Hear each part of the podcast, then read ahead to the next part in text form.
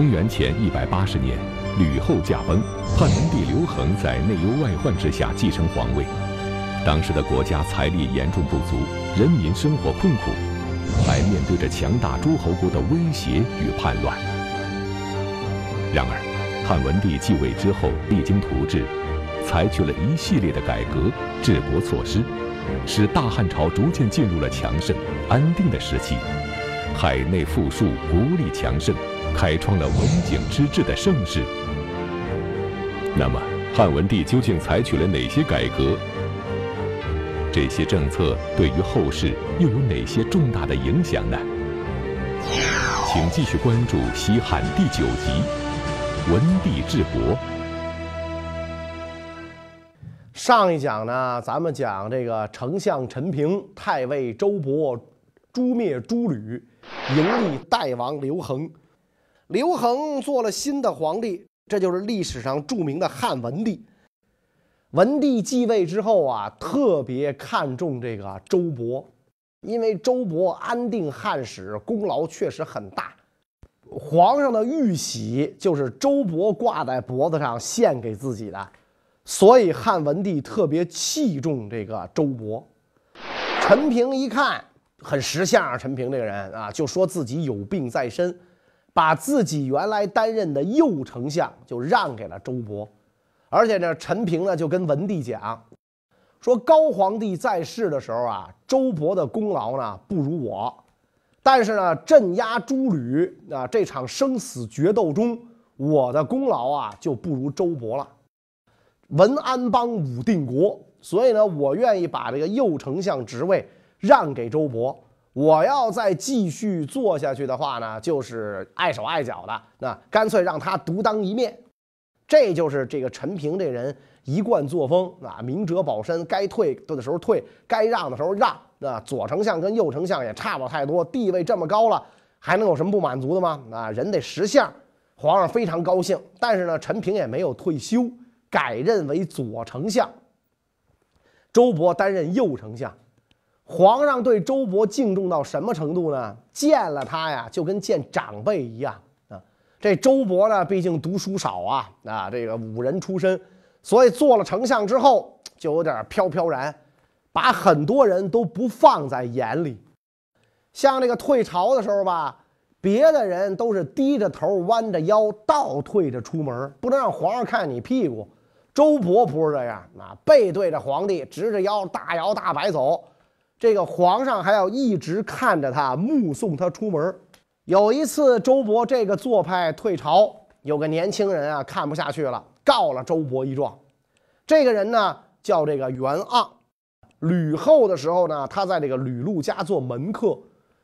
刘恒继位之后啊，文帝继位之后，袁盎到朝里去做个小官儿，年轻胆儿大嘛，他就问这个汉文帝。说陛下觉得丞相是哪一种人呢？文帝就说了：“丞相可是社稷重臣啊，这还用问吗？”哎，袁盎的反驳：“非也，非也。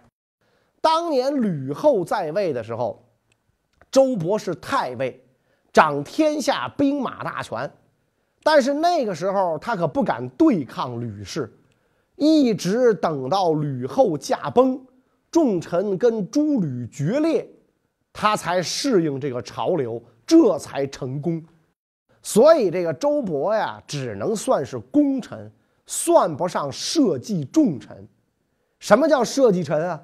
社稷臣就是其主在，其人在，其主亡，其人亡，是吧？跟跟这个主公得同生共死。周勃根本就不够这个条件。如今周勃骄横，陛下谦让，这与君臣之礼不合。所以我觉得陛下实在是不应该如此。袁盎的一番话提醒了文帝刘恒，刘恒顿时也觉得这样确实有失君主的身份。那么，幡然醒悟的刘恒今后又会以什么样的态度来对待周勃呢？皇上开始严肃了，架子就端上了，吃不吃先端着了。上朝下朝，丞相也没特权了。周勃非常紧张，后来一听啊，是这个是袁盎给他上了眼药，那在皇上面前参了他一本。周勃大怒，有一次这个遇到袁盎，周勃上去揪住他就开骂：“你咋整的？你个小袁，平时我待你不薄啊，你干嘛要在皇帝面前给我生事儿啊？”袁盎也不理他啊，也不理他，你能把我怎么着吧？这个周勃当丞相啊，确实是不咋地啊，不是这块材料。所以当年刘邦遗命，也只是说让他当太尉啊。你想高皇帝是多有知人之明啊，自个儿啥都不会啊，但是这个萧何、张良、韩信这一帮人他都能用，他非常能明白谁能干什么。所以这个周勃实在不是这块料。文帝继位之后，得熟悉政事啊，所以有一天上朝。这个文帝就问周勃说：“丞相啊啊，你告诉我，咱们国家一年要审多少案子呀？”周勃憋了半天啊，说：“这个我不知道啊，我不知道。”说：“那国家一年的收入支出有多少啊？”周勃还是答不出来，汗都出来了，脸色非常难看。皇上一看，得甭问了，什么都不知道，白问。所以就问这个左丞相陈平说：“你你告诉我有多少？”陈平也不知道，但陈平上嘴皮一碰下嘴皮多能说呀！说陛下，您要问的这些有专人负责，您别问我。皇上说：“那谁负责呀？”陈平说了：“你要问审多少案子，廷尉负责；你要问收支，治粟内史负责。”皇上一听就乐了，说：“这些事儿都有人负责，你干嘛呀？你丞相干什么呀？”陈平说：“我负责管这些人啊，我管廷尉和治粟内史啊。说陛下您不嫌我愚笨，让我做丞相。丞相者，上佐天子，下理万物，外辅四方，内辅百姓，让卿大夫百官各得其所。”皇上一听非常高兴啊！你看人左丞相说的是有理有据，是不卑不亢。周勃在一边耷拉着脑袋，是惭愧不已啊。咱就会耍刀抡枪，这玩嘴皮子真不行。下了朝之后，周勃就抓着我陈平，哎，说老陈，你平时咋不教教我呀？你这一套这玩意儿，你教给我，我刚才就不至于现这眼了。陈平一看就乐了，说：“你看你堂堂一个丞相，你都不知道自己该干嘛。丞相是总揽大局的，具体事儿你不清楚，很正常嘛。谁负责，你让皇上问谁去。”皇上要问你长安城里有多少贼，你也去数一数是怎么着？所以这周勃哑口无言啊，一而再再而三的吃瘪。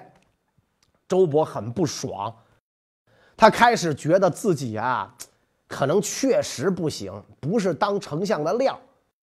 正好呢，这个时候有人就提醒他了，说丞相您平定诸吕，迎立新帝，威震天下，连皇上都怕您。您自己呢也不知道退让退让，时间长了，难道你就不怕皇帝对你有想法啊？你懂功高震主不知道啊？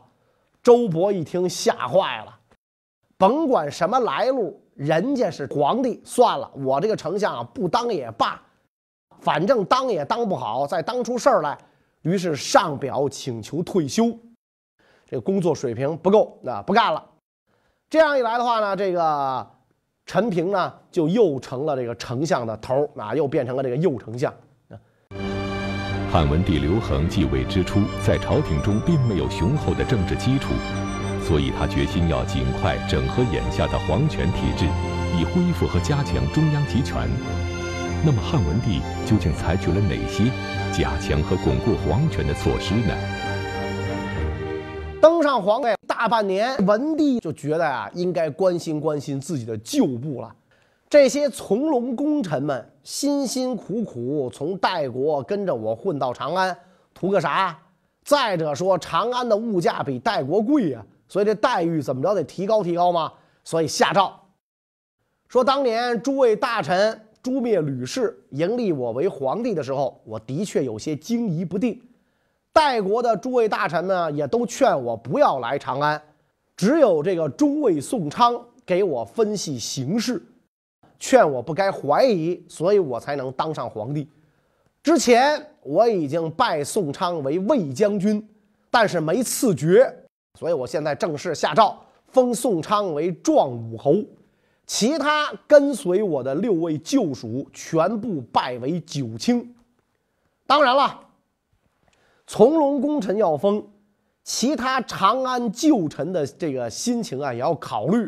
刘恒同时下诏说，凡是当年跟随高皇帝入蜀汉的六十八位功臣，各增加三百户封邑；二千担以上的官吏，凡是跟从高皇帝打过天下的，都要加封邑。这样一来，群臣皆大欢喜。文帝当了皇帝的第二年正月，群臣呢就请求立太子，这是一个传统嘛。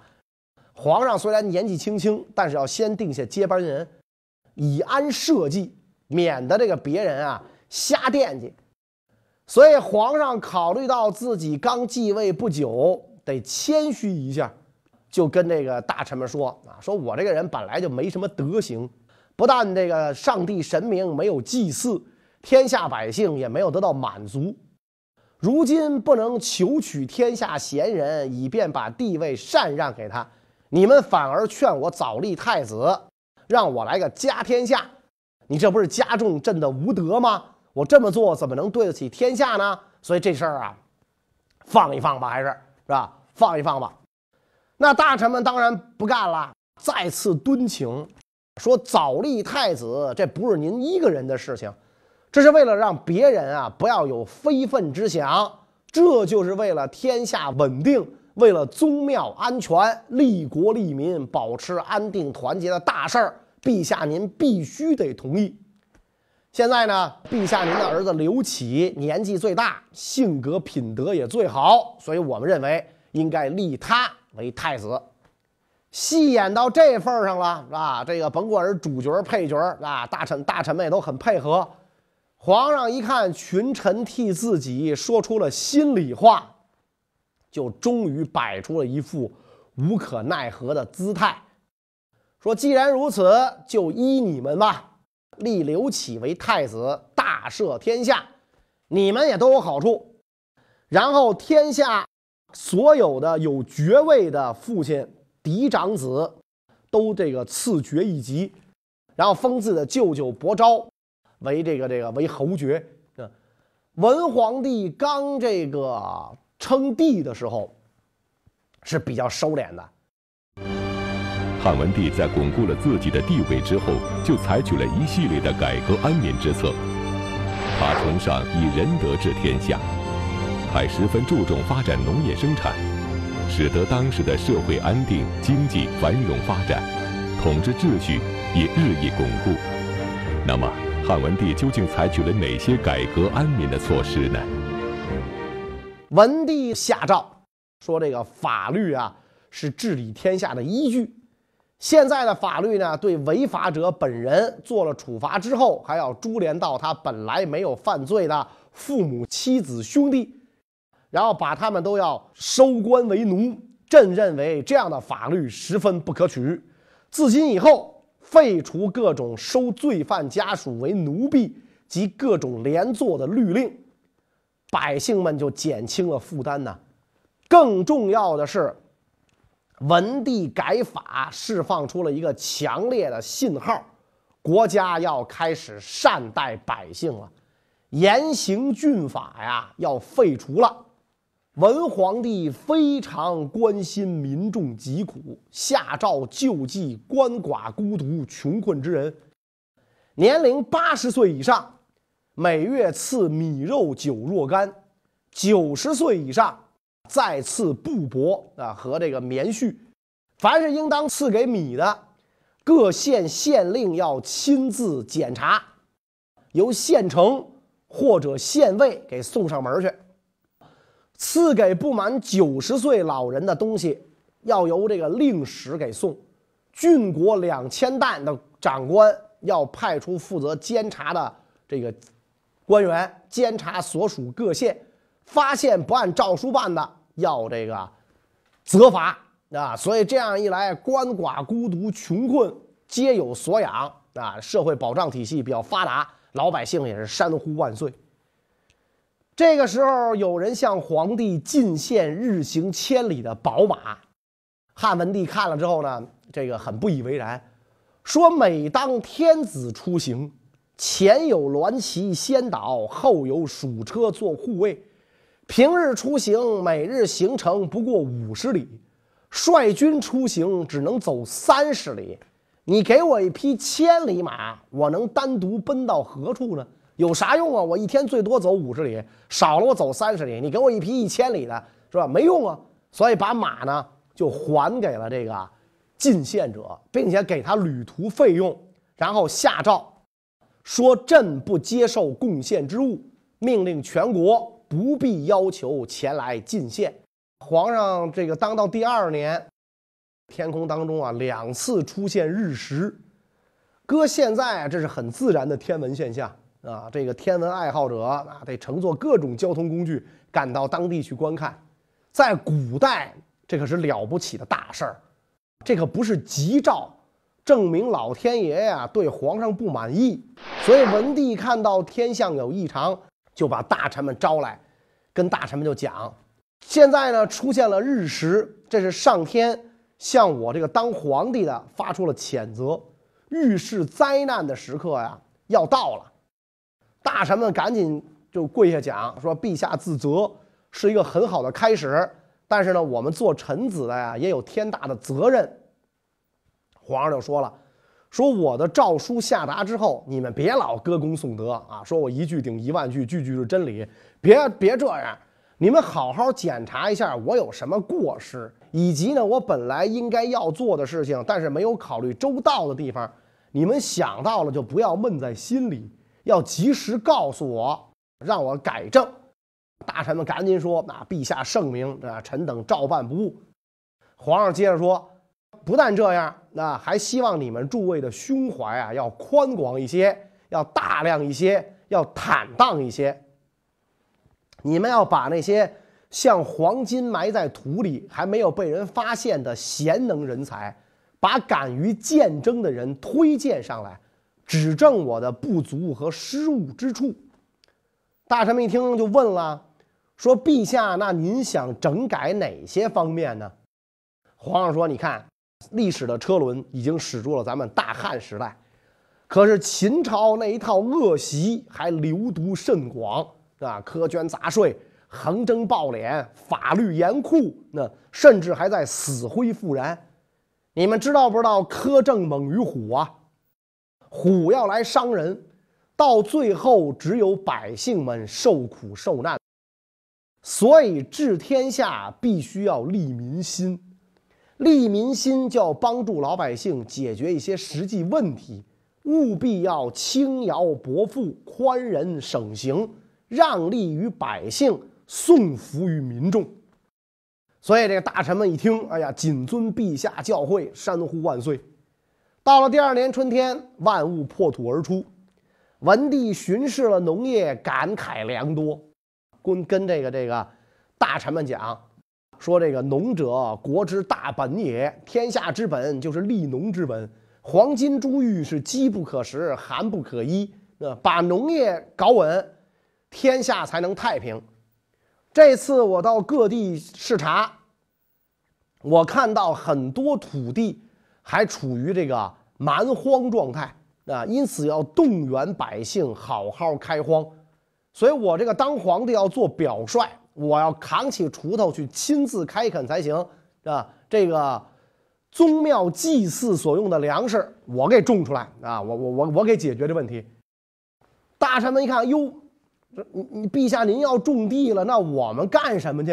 皇上都笑了，说我要当农民了，你们当地主啊啊！你们回到自己的封地，管好自己那块土地，大家都把土地管好了，我这皇帝呢就不用种地了啊！大臣们一听也就非常高兴，都笑起来。那所以这个皇帝亲耕，文帝确立了这么一个仪式，每年到这时候我我得去种地去，所以在那之后。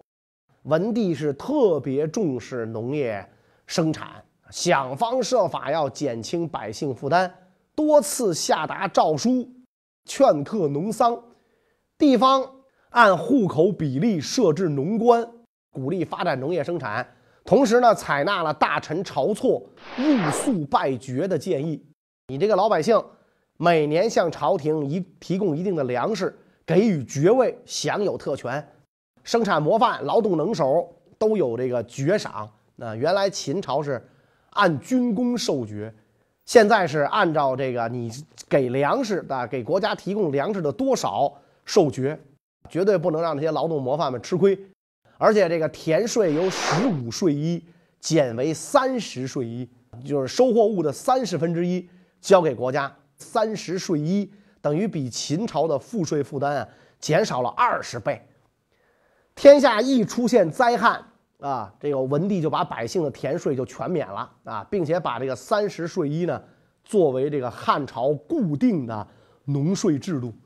所以皇上采取的这一系列措施都是造福于民、惠民养民的措施，让老百姓在多年战乱之后能够安安生生地从事农业生产，能够好好过日子。所以文帝的这些举措，使得内政稳定。汉文帝在稳定内政的同时，外交方面也取得了巨大的成就。他成功的收复了位于岭南地区的南越国，使得西汉王朝重新建立了与南越国友好的臣属关系。那么，这个南越国究竟是怎么由来的？它跟汉王朝又有哪些恩怨纠葛呢？南越国呀，是秦朝末年原来担任秦朝岭南龙川县县令的中原人赵佗，他建立的国家。秦朝灭亡之后，担任这个龙川县令的赵佗起兵吞并了秦朝收复百越之后建立的桂林、南海、象郡这三个郡，自立为南越王。然后这个不断扩展疆域，扩大到了今天的越南的北部和中部，并且呢还扩展到今天湖南境内。汉高祖十一年，曾经派汉朝的名嘴陆贾出使南越，封这个赵佗呢为南越王。赵佗虽然接受了封号，不再自称皇帝，但实际上这个南越国呀，这个时候仍然是保持了这个独立的姿态。等文帝上台之后，他发现这个时候。最难对付的外部的这个政权就是这个南越国，因为这个南越国在高祖的时候跟汉朝廷啊关系很好，可是吕后的时候呢，双方的这关系啊闹僵了。这个赵佗听说吕后把自己的祖坟刨了，那自己留在中原的亲戚呢被满门抄斩了，所以呢就跟这个汉朝决裂，自称皇帝。吕后派大军去进攻。正值暑热潮湿，士卒当中是瘟疫流行，军队无法前进。再后来，吕后死了，讨伐大军一撤，赵佗的皇帝啊，当的更是逍遥自在。所以，长安虽然跟南越相隔千山万水，但是长安城的君臣都惦记着赵佗。皇上天天在长安吃猕猴桃腻了，喜欢香蕉、火龙果、荔枝之类的。所以大家就想着怎么能让这个赵佗呀老老实实的称臣，于是有人说打呀，出兵打呀。文帝不同意啊，这是下策，我要以德服人。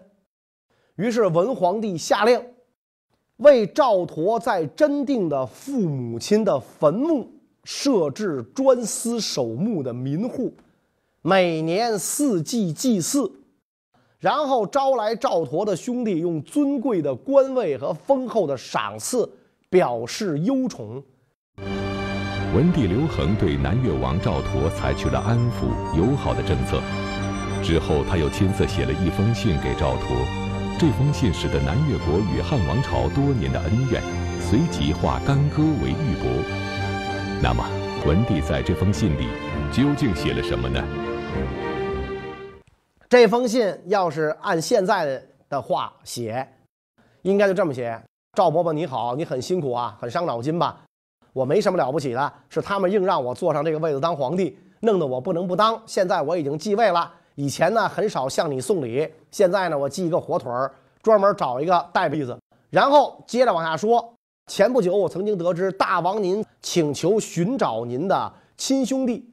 而且呢，您请求罢免长沙国的两位将军，那朕因为您这封书信已经罢免了将军鄱阳侯，您在真定的亲兄弟呢，朕已经派人前去慰问，并且修整了您先人的坟墓。现在汉如果夺取大王的领地，并不足以增加多少疆域，夺得大王的财富也不足以增加多少财源，所以朕愿与大王共弃前嫌，自今以后互通使者往来，恢复原来的良好关系。别看这个文皇帝这一封信呐，写的是文采飞扬啊，表面上是一番温语，实际上是说。你别乱动啊！你别乱动，否则我可以把你的家人族众都灭了，把你的祖坟我也给你挖了，是吧？我能修，我就能挖；我能给你找着，我就给你灭了。那俩城防司令，我能撤，我就能用。然后小以利害，就告诉你打仗对咱们双方都没好处，所以希望你呢放弃过去的意见，好好听中央指挥。这封信字字谦和，却锋利如刃。南越王赵佗一读，不胜惶恐，自然心里有盘算。刘邦有了一个这么厉害的儿子继位，自己是绝对不如他。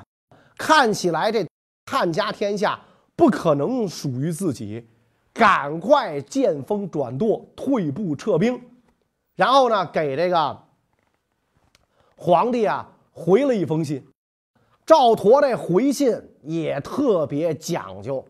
蛮夷大长老陈佗，冒死再拜尚书皇帝陛下。我不算是个什么东西，我就是蛮夷当中的一个头然后就回顾了一番啊，自己是怎么回事我就是秦朝的一个小吏啊，我就是一个秦朝的小吏。然后呢，我这个做了南越王啊，这个。先帝对我很不错，只不过这个高皇后的时候啊，他不卖给我这个金铁牛羊，然后呢，据说还把我的这个祖坟刨了，把我兄弟杀了，我这才这个有点起兵叛乱的意思。今陛下幸哀怜，复故号，通史如故，老夫死骨不腐，改号不敢为帝矣。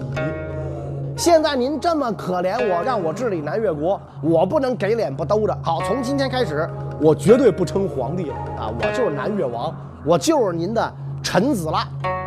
所以这么一来啊，汉文文帝派遣陆贾，一介之使，一纸之书，吕后时期啊，大费周章的南越，在文皇帝怀柔之策之下，就成了汉朝的一个诸侯国。相比于吕后时代的干戈之争，文皇帝真是以德服人。当然，这个文皇帝以德服人呐，故事还有很多。关于这些故事呢，我们下一讲再给大家讲。谢谢大家。